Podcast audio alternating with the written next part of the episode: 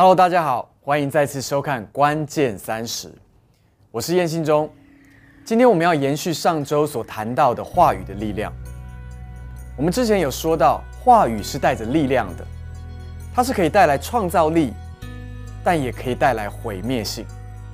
上一周我们特别有提到马太福音第七章第一节到第五节那边所提到的，就是教导我们不要去论断别人，因为免得我们会相对的被论断。因为怎么样去论断别人，好像那个就像是一个果子一样，会收到我们自己的生命的里面。同样也讲到说，你们不要用什么量器去量给别人呢？也同样会用什么样的量器量给你们。所以告诉我们，如果我们看见弟兄眼中有刺的话，也要思考一下，我们自己的眼中是不是有良木呢？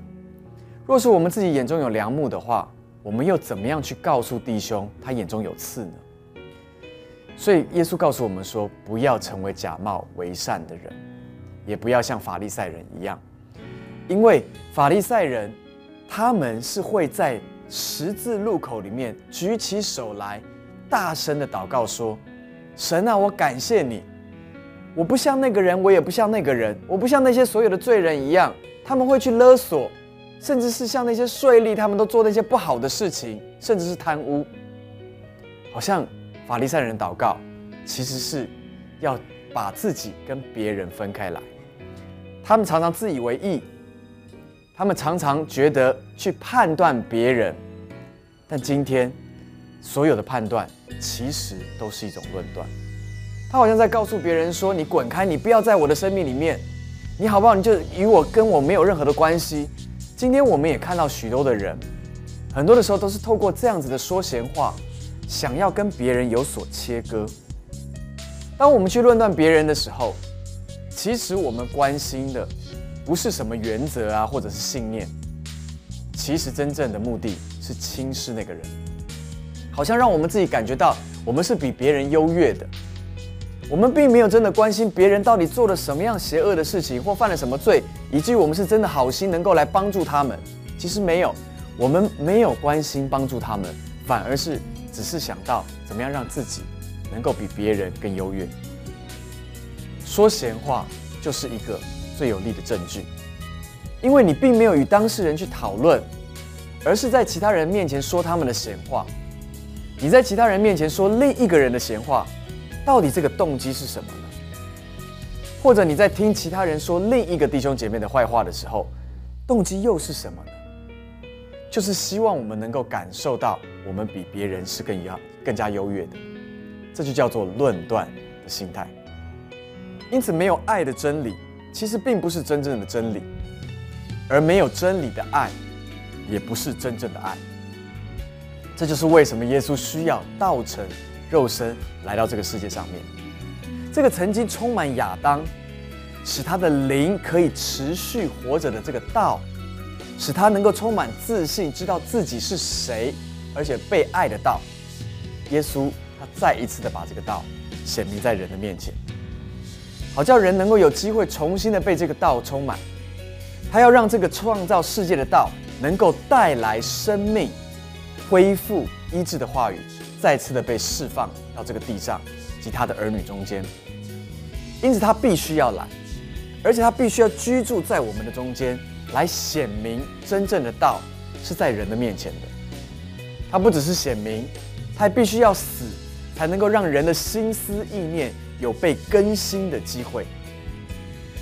因为早在创世纪的第三章的里面，人类犯罪之后，我们就一直戴着错误的眼镜在看神，甚至在解读圣经，甚至错误的看待这个世界。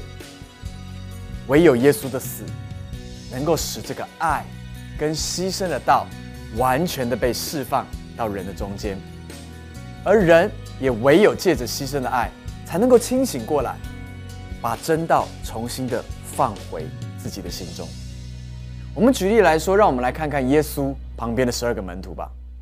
在这十二个门徒跟随了耶稣三年半，他们是以以耶稣为骄傲的，因为耶稣有好多的智慧的言语跟超自然的大能，能够让周围的人都讶异。他也有满意的爱。使众人都想要更多的亲近他，因此门徒们觉得他们跟对人了。他们的一生将要不再一样了。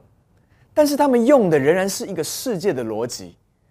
他们认为，以当时候耶稣的民调看起来，应该一定会成为王，而他们自然都可以位居要职，所以他们没有办法想象耶稣如果会被抓这件事情，更不要说耶稣会死。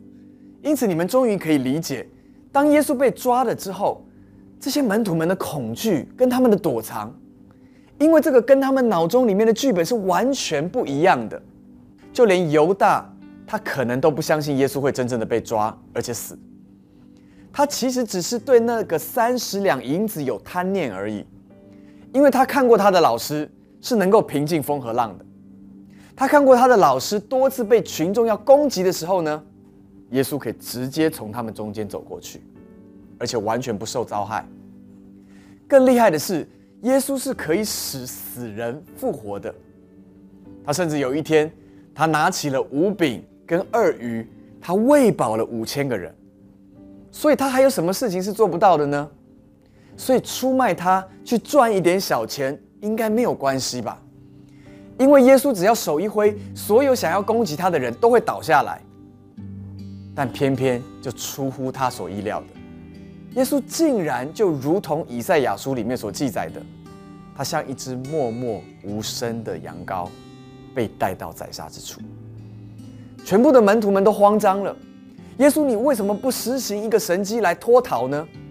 亲爱的弟兄姐妹，因为耶稣就是那个起初创造天地的道，他在用完全的爱，并且透过他自己的牺牲，要来表明，这个道若是没有落在地里死了，它仍旧是一粒伟大的种子，它是可以让大家羡慕的。但最终，它也只是一粒让人可以记得的美好回忆而已。唯有当它落在地里死了，这个道，这个伟大的种子，才开始结出籽粒来。门徒们在耶稣复活之后，终于豁然开朗，他们里面也开始有一颗这个道的籽粒长出来了。如今，我相信你跟我也开始懂了，因为这个道开始在我们里面。增长起来了，感谢主。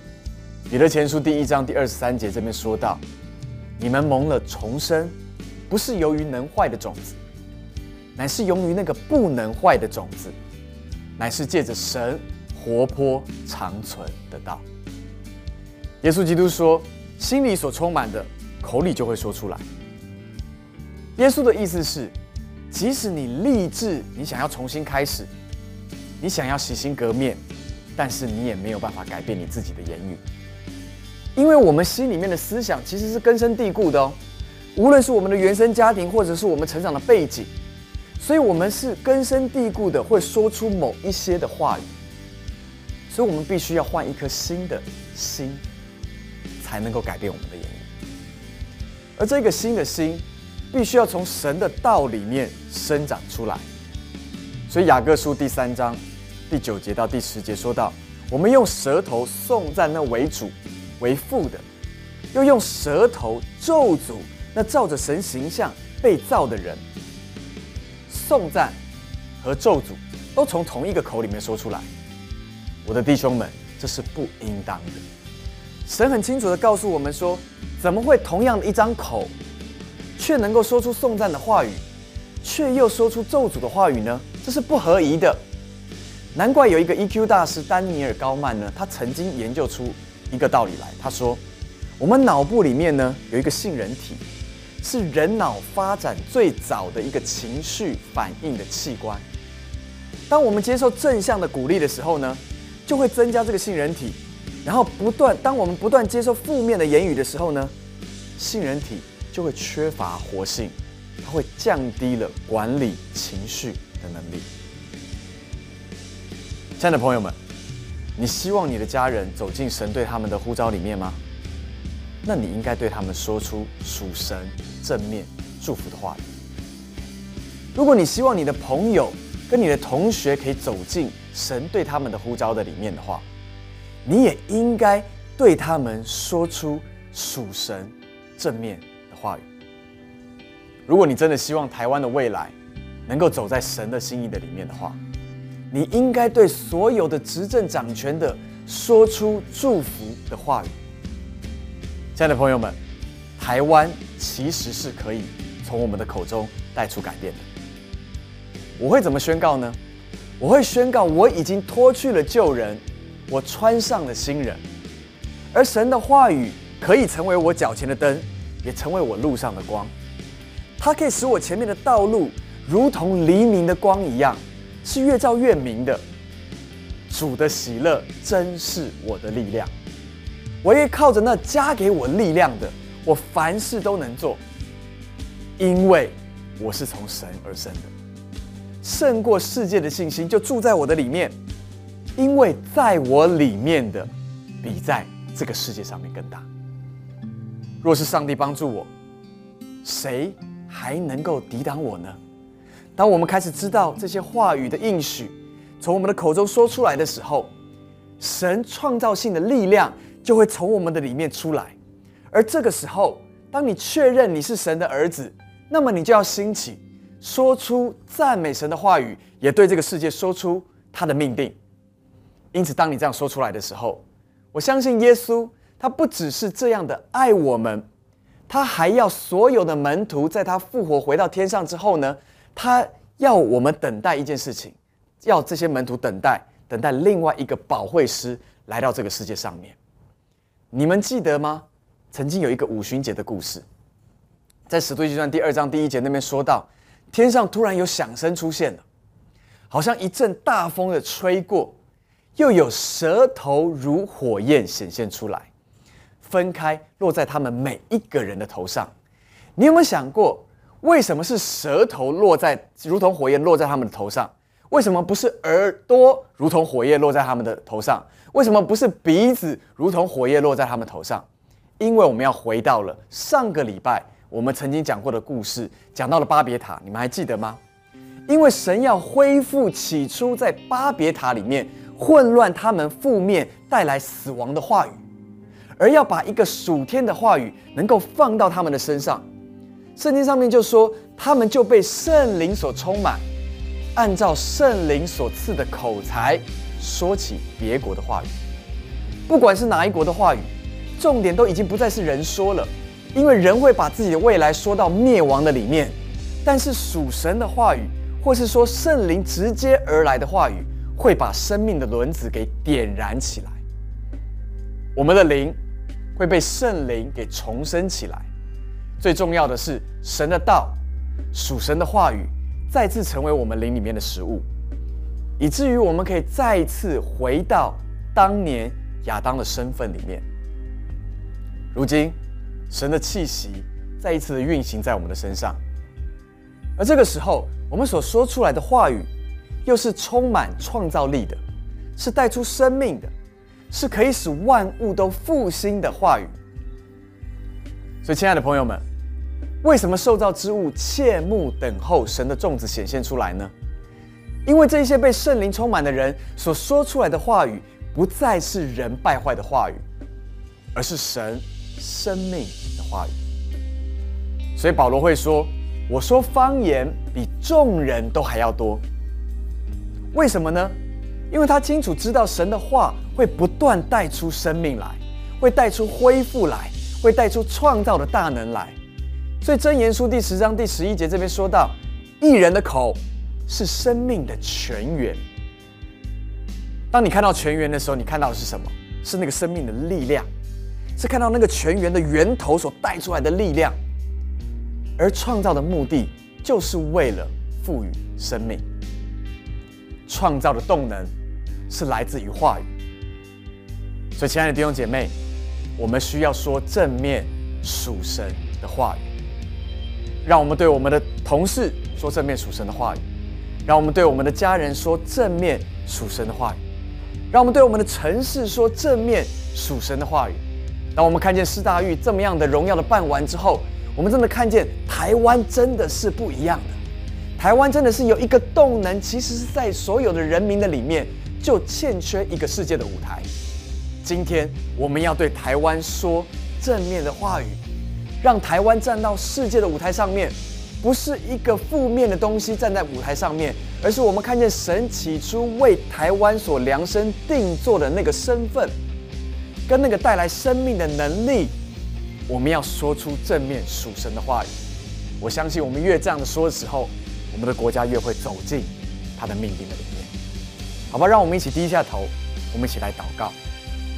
亲爱的天父，祝福我们口中的话语，让我们的话语里面总是正面。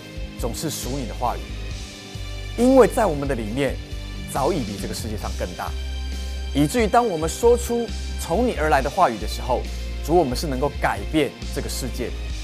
主，因此今天我们要为所有在电视机前面的观众朋友来宣告，他们的家人是属于耶稣基督的，你的生命要吹进到他们的家庭的里面。我们宣告，今年是最好得着家庭的时间。我们要看见一个一个都要得救，进到神的同在的里面。我们要为着我们周围的环境，为着我们的公司来祷告，祝福我们的公司能够在一个公益公平的里面来营运。他们所得着的祝福，也要成为这个社会的帮助。我们也要宣告祝福我们的国家，祝福我们的政府，在你的公义公平跟良善还有谦卑的里面。来看见神，你的大能能够充满整个台湾。主，我们看见四大运所做的，我们向你向感恩。我们相信有更多的台湾的英雄要站立在这个国家的里面，要站在世界的舞台上面，使人认识台湾的时候，是看见台湾里面的良善。主，我谢谢你，我求你祝福我们周遭的人，主都因着我们的话语带来一个极大的翻转。宣告台湾是属于基督的，宣告我们的家人是属于基督的，宣告我们的公司跟学校是属于基督的，而因着我们创造性的话语，要带来我们周围环境的改变。主我们谢谢你，你必定要带来美好的事在我们中间。听我们这样的祷告，是奉靠主耶稣基督的名求，Amen。若是你跟着我们这样的祷告，我相信因着你的话语就会带来环境的改变。若是你有任何的见证，请你能够写到我们的 email 的里面，我们会在荧幕上面写出我们的 email，好不好？把你的见证告诉我们，好叫我们继续的被鼓舞，能够看见我们一起来改变台湾。刚刚就是我们这个礼拜的节目，接下来请你们继续的锁定下个礼拜同一时间的关键三十，祝福各位能够享受在神的同在的里面。